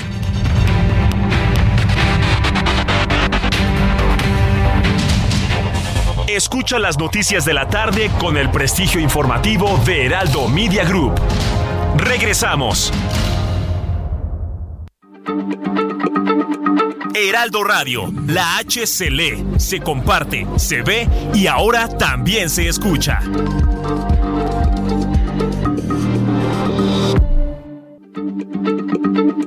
Heraldo Radio, la H se lee, se comparte, se ve y ahora también se escucha.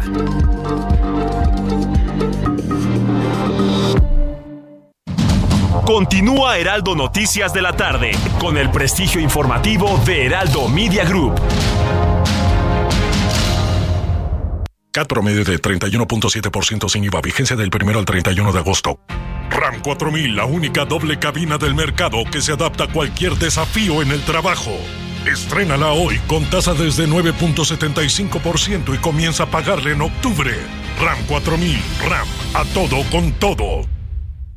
¿Tienes miedo de que tu hijo se convierta en un adulto insatisfecho? Este 14 de octubre en el Master Bebemundo vamos a darte las herramientas para que tu hijo se convierta en líder de su propia vida. Master Bebemundo 2023, niños felices, adultos líderes. En Papalote Museo del Niño, boletos a la venta en masterbebemundo.com.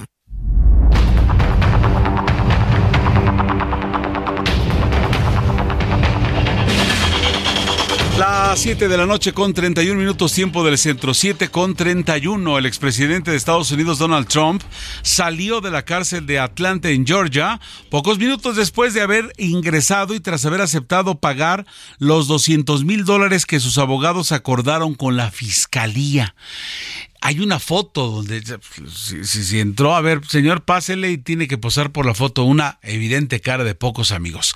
Pero para que nos informen todo al respecto de este caso, pues tengo la línea ya telefónica, usted lo conoce, Juan Guevara, director de No Media en los Estados Unidos, que tiene la información allí en la Unión Americana. Juan, me da mucho gusto saludarte. ¿Cómo estás? Buenas tardes. Heriberto, muy buenas noches. Así es, el expresidente Donald John Trump se convirtió en el preso número P111 35809. Es el primer expresidente de los Estados Unidos que tiene una foto policial en el condado de Fulton, en Atlanta, en Georgia. eh, llegó en su avión al, al aeropuerto de Atlanta, al aeropuerto internacional de Atlanta, llevaba 18 motocicletas, eh, el servicio secreto de los Estados Unidos y la policía de eh, Atlanta lo escoltaron a la cárcel del condado Fulton, que es una de las peores cárceles del país, en donde hay, eh, bueno, presos de todo tipo de categoría, pero de lo peor de lo peor es eh, en esta en esta cárcel. Eh, en ese momento, bueno, se bajó, lo escoltó el Servicio Secreto de los Estados Unidos directamente a la oficina del sheriff, se le procesó, es decir, como cualquier preso, se le se le procesó, se le tomó la fotografía policial, que es la fotografía policial que ya vemos en redes sociales. ¿E-, ¿Es como fichar eso en México, mi estimado Juan? Es, es un fichaje, exactamente. Es, es, lo ficharon, la diferencia es que, bueno, lo fichan y le ponen el número. eh, en este caso no, Donald Trump sale con un traje azul, eh, una camisa blanca, una corbata roja muy característica, como lo, tú lo dijiste, una cara de pocos amigos, eh, con casi 12 kilos de peso eh, menos, es decir, ha estado perdiendo peso. Mira. Este es el cuarto eh, juicio criminal que enfrenta el expresidente Trump en este momento. El día de ayer, eh, que fue el debate republicano eh, para los candidatos a la presidencia, Donald Trump decide no estar, no, no estuvo ayer en el debate eh, entre los republicanos, y bueno, hoy se presenta a la, a la, a la cárcel de Fulton, en el condado de, de, el condado de Fulton, en Georgia, en la ciudad de Atlanta. Eh, fíjate, Heriberto, que hay varias cosas que llaman la atención. Primero, bueno, llevaba eh, llevaba una escolta que, bueno, todo el mundo la vio, que es como si, si fuera presidente de los Estados Unidos. Es decir, normalmente un expresidente llega con una escolta, pero no llega del tamaño que llegó Donald Trump. ¿Y esa fue su decisión Eh, o, se- o- así lo, lo asignaron? Mira, o es ¿Por qué se dio que, que estamos investigando porque pues esta cárcel es una cárcel de alta peligrosidad. Obviamente el servicio secreto tiene eh, eh, la obligación de cuidar la integridad de un expresidente. Entonces, sin embargo, aquí lo interesante, Heriberto, es que el expresidente Trump está utilizando todo esto como arma política. Ya salió el presidente, ya salieron los colaboradores del expresidente Trump a publicar esta fotografía del, del, del fichaje del presidente Trump, usando como un estandarte ya de campaña. La, campaña del presidente Trump, del expresidente Trump, está diciendo que va a mandar a imprimir mercancía, lo que se llama merchandising, las cachuchas, eh, eh, eh, camisetas, etcétera. Y esto es un estandarte. Y el estandarte es, si esto me pueden hacer a mí como expresidente, imagínate lo que no te pueden hacer a ti. Oye, un gran estratega, ¿no? Un gran estratega. Lo digo, podríamos tener la opinión de él, pero de estratega y que sabe mover las cosas, porque ahora se va a hacer la víctima. Y lo mejor en los escenarios es, vean lo que me hicieron. Es correcto. Y quiero decirte que las encuestas siguen hacia arriba. Ayer hubo una pregunta que le preguntaron en el debate, el debate fue televisado por Fox News. Eh, le, hizo una pregunta eh, uno de los uno de los moderadores a los candidatos, a los suspirantes, donde no estuvo eh, Trump, por supuesto, donde no estuvo Trump, y les preguntaron si Trump es convicto por los crímenes que se le acusan, el Partido Republicano y ustedes lo apoyarían como su candidato y seis de los ocho candidatos a presidente de los Estados Unidos levantaron la mano y dijeron que sí. Entonces, eso, eso es un impacto tremendo porque eso te da la idea de la fuerza que sigue teniendo el expresidente Trump dentro del Partido Republicano, tan así que sus propios contrincantes estuvieran estuvieran de acuerdo en público, por lo menos es lo que dijeron el día de ayer, en apoyarlo si él sale, si él sigue siendo el candidato del Partido Republicano. Entonces, esto, estamos en, en, completa y totalmente eh, una situación que no, habíamos estado nunca antes como país. Eh, nunca habíamos visto a un expresidente fichado en la cárcel. Estuvo 10 minutos que llega en un avión privado con el servicio secreto escoltándolo. Entró como rockstar, sale como rockstar, declara y sigue diciendo que la elección fue una elección robada. Eh, etcétera. Y bueno, pues eh, en este momento todo el ciclo informativo no es para los candidatos presidenciales, es la forma en que Trump, de una manera estoica, según ellos, está enfrentando a la justicia y haciéndose, como tú dices, la víctima. Oye, Juan, un dato. Eh, me, preguntaba, porque de repente,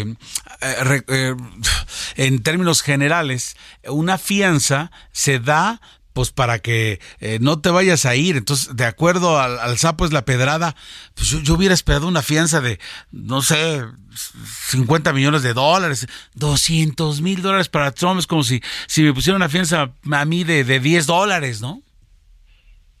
Pues mira, aquí hay una cosa importante y, esa hay que mencionarlo. Fíjate que, eh, y además él pagó la fianza en una compañía de fianzas, no es, no llegó con el dinero en efectivo, pagó la fianza en una compañía de fianzas. Cuando tú pagas la compañía, la compañía de fianza solamente tienes que pagar el 10% de la fianza, es decir, 20 mil dólares, y de ahí, bueno, garantizar que tienes los activos suficientes para poder pagar los otros 180 mil. Claramente con Trump, pues creo que eso no está en juego, no hay ningún problema.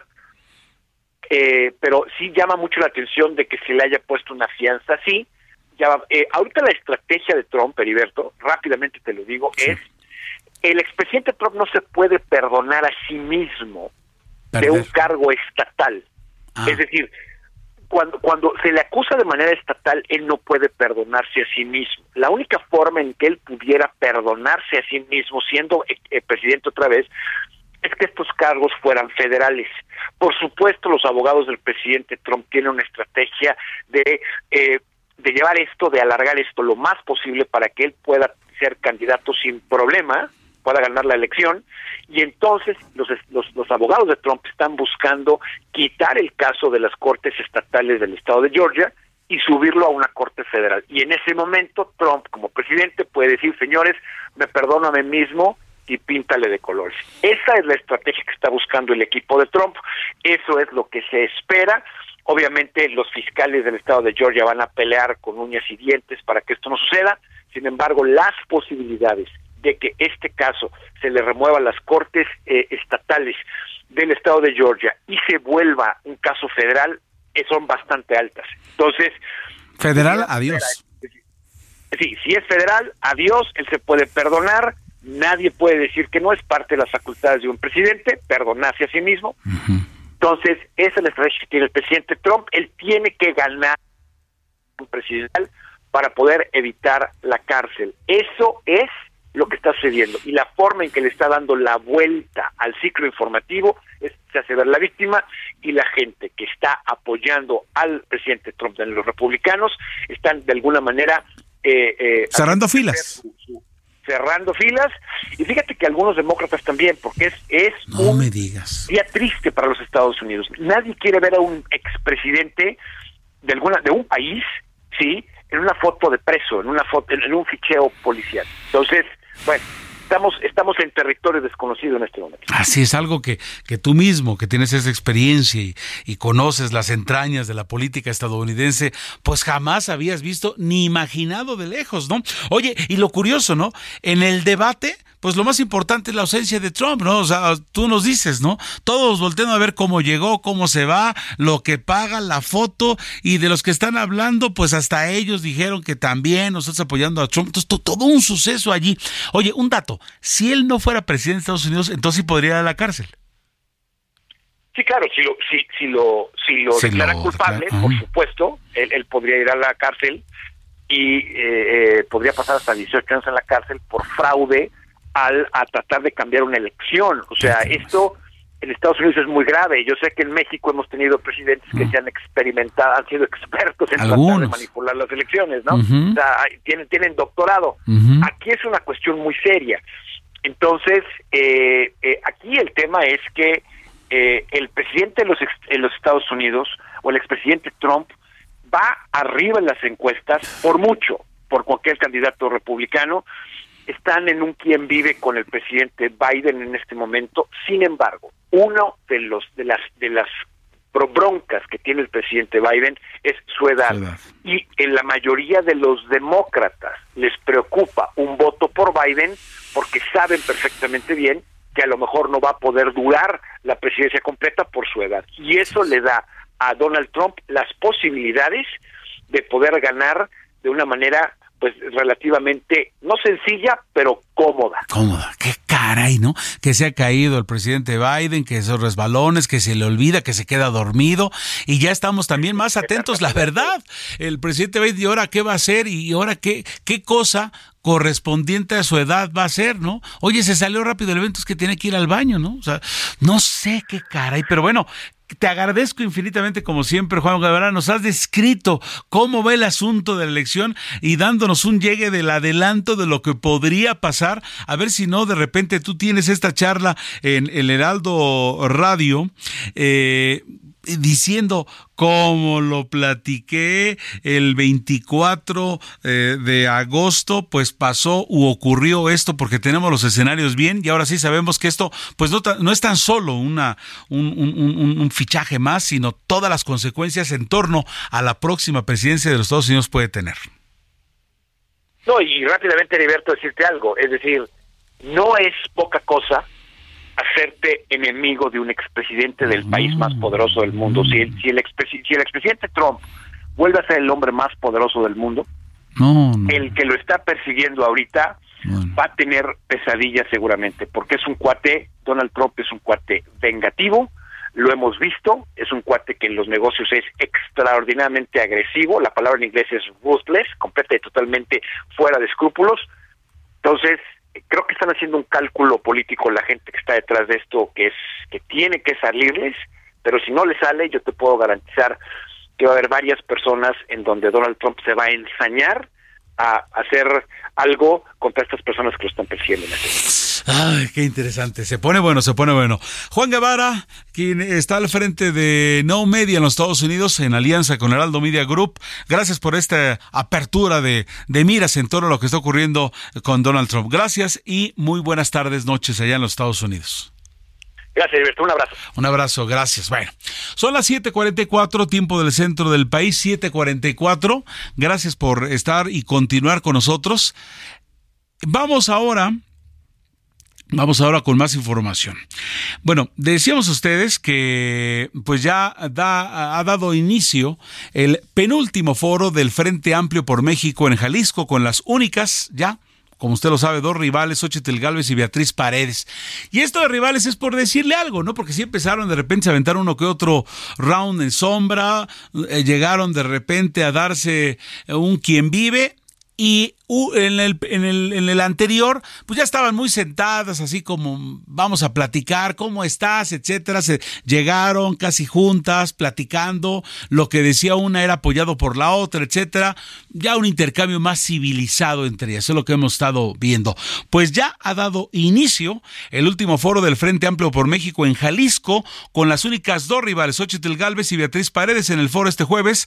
Desarrollarán tres subtemas, como para que la gente sabe qué es lo que piensan ellas en torno a México y Norteamérica, el nearshoring, eh, Temec y la migración. México y Latinoamérica, las alianzas populistas.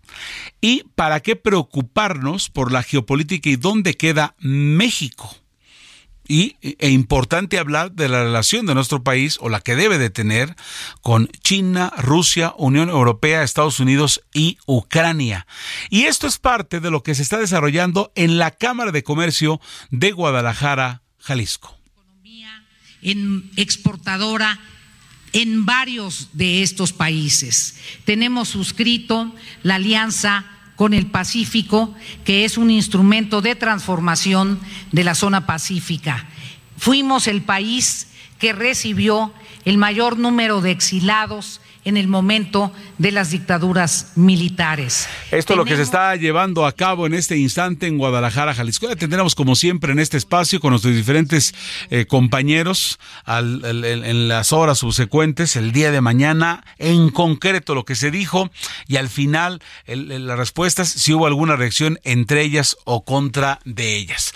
Son las 7 de la noche con 46 minutos. Va a haber eh, hoy en la mañanera el presidente López Obrador, esto lo quería comentar, eh, dice que van a ir a van a estar en, en, Campeche, que va, va, va, a haber va a haber gira por allá eh, cuando lo del lo del grito y por lo pronto decía que mañana igual la mañanera se iba a, celebrar allá en Acapulco y después en Oaxaca, que estar al pendiente. El presidente está, está saliendo. También comentó que va a tener reuniones en este viaje que se viene a Sudamérica con, con el presidente colombiano Petro eh, va a haber un, dice, ayer, lo dijo en la mañana, que, que, va a haber una reunión muy interesante con expertos, le van a llevar un documento a él y al presidente colombiano de temas de último, de lo, de lo último, del último en temas de contra el narcotráfico. Vamos a ver qué ocurre, pero por pronto el presidente eh, ha prometido irse a Acapulco, a, Oaxaca y también estar por allí haciendo una gira. Eh, dice que, no hay capacidad para, para que vaya la gente de la prensa, que va a supervisar, va a andar por Campeche, va a andar por, por Quintana Roo, que se le preguntó también, oiga, presidente, y cuando el grito, etcétera, etcétera. En fin, va a andar saliendo el presidente de la República. Faltan 12 minutos para las 8 de la noche, 8 de la noche, 12 minutos antes de las 20 horas tiempo del centro.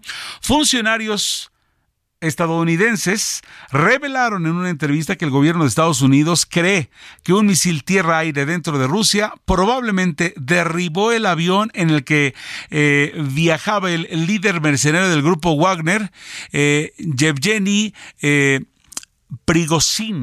¿Sí? ¿Se acuerdan del que le dijimos el día de ayer que probablemente detrás de esto estaba eh, este, este hombre que se le había revelado a Putin, que dijo, pues nos has contratado como mercenarios contra Ucrania, pero ¿qué crees? Eh, las condiciones no nos están dando eh, pagos, este, armamento, etcétera, etcétera, y se le quería revelar y le dijo, y si no vamos a ir hasta Moscú, una crisis tremenda, ¿no? De estos, pues al final de la historia mercenarios.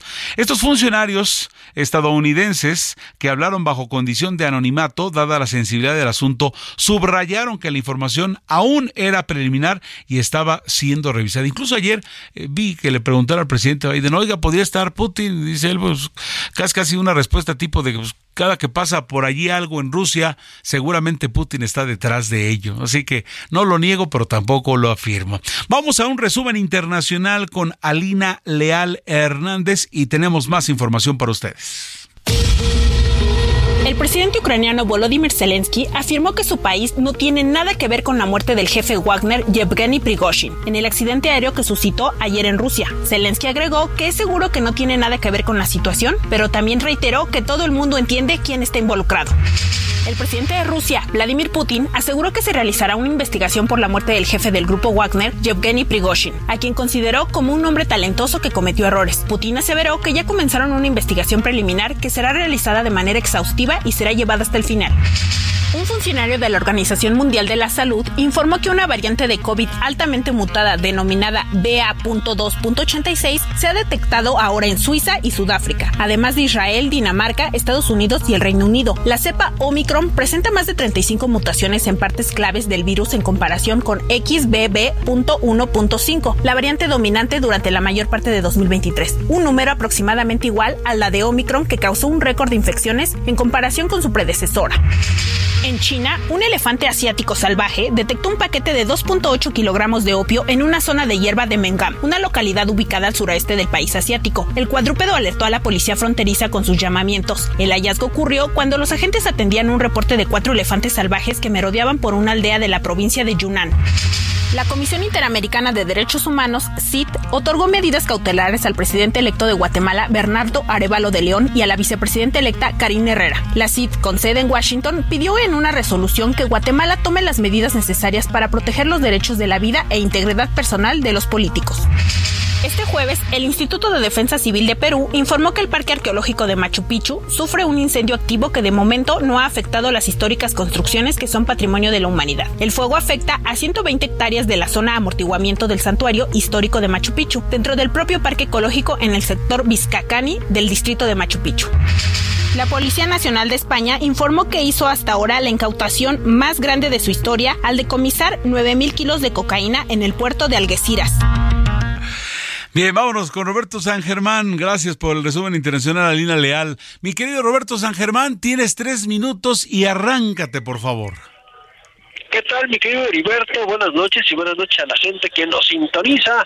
Pues hablemos del atletismo y los Juegos Olímpicos de París 2024 porque ya tenemos a una mujer en los 5.000 metros que se clasificó el día de hoy, es Laura Galván, que quedó en octavo lugar y con esto logra meterse, sí, amigo, para estar ya en lo que va a ser los Juegos Olímpicos del 2024 allá en París, con un récord de 14 minutos 43 eh, segundos y 90 cuatro centésimas fue lo que logró la mexicana allá en el Campeonato Mundial de Atletismo en Budapest. Y con esto recuerden el nombre, Laura Galván.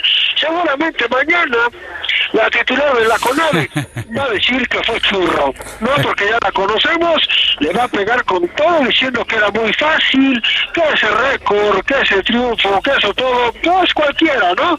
Ya sabemos que demeritando todo lo que hacen los mexicanos, entonces recuerden Laura Galván clasifica los Juegos Olímpicos, sí, así que ya está en los 5.000 metros, mi querido amigo, allá en Budapest. Y bueno, dejando el tema de Laura Galván, vámonos ahora al tema de la selección mexicana, porque habló Iván Cisniega, presidente ejecutivo de la Federación Mexicana de Fútbol, y dice lo siguiente, ¿qué quieren? Tener la mejor actuación de México en la Copa del Mundo 2026 y en la Copa del Mundo 2030, clasificar en las semifinales en la Copa América y recuperar el liderazgo en CONCACAF Copa Oro. Quieren terminar el top 8 en los dos mundiales 2026 y 2030. Pues no pide nada, no pide nada. Nada más que la pregunta que yo tenía, mi querido amigo, es ¿y con qué bases? ¿Qué tenemos? ¿Tú sabes el proyecto? No, no, pues supongo no. ¿Cuál es el proyecto? Pues, pues, ya empezaron con, con prohibir el descenso, ¿a eso te refieres? Pues es que cuál es el proyecto, a ver tú dime, sacas una League, League Cup que para medio, para un mes el torneo mexicano, regresas, tienes problemas de la jornada 4, la jornada 5 que no jugó Monterrey por la situación de que no tenía, porque iban a llegar a la final, tienen todo eso y pues ¿qué me puedes decir ahora? ¿Cuál es el proyecto? ¿Van a seguir teniendo a Mikel Arreola? Van a seguir teniendo esa persona que de fútbol no sabe nada y que lo único que hizo fue sacar una League Cup que no funcionó para nadie. ¿Cuál es el proyecto del fútbol mexicano? ¿Tú sabes algo de fuerzas básicas? Y te están pidiendo que para 2026 y 2030 seamos los mejores del área. ¿Cómo? Nos quedamos... ¿Cuál es el proyecto? La pregunta. Nos quedamos con muchas preguntas, querido Roberto San Germán. Ya nos vas a poner a pensar y seguiremos escuchándote en, el, en las siguientes intervenciones en este espacio. Mi querido Roberto, pero pase una buena noche y que viva el fútbol. Muchas gracias, Roberto San Germán. A nombre de Giovanna Torres, Ángel Arellano, Alina Leal, Héctor Viera, Ulises Villalpando, Heriberto Vázquez Muñoz se despide. Le desea una noche reparadora. No se vaya, viene Alejandro Cacho, las coordenadas de la información. Gracias por su compañía. Buena noche.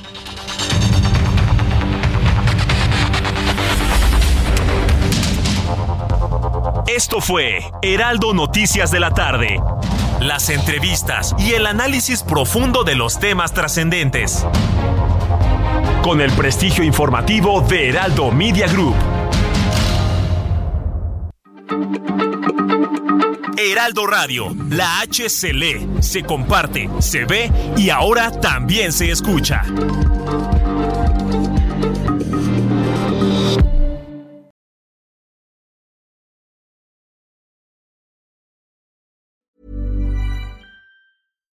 When you make decisions for your company, you look for the no-brainers. And if you have a lot of mailing to do, stamps.com is the ultimate no-brainer. It streamlines your processes to make your business more efficient, which makes you less busy.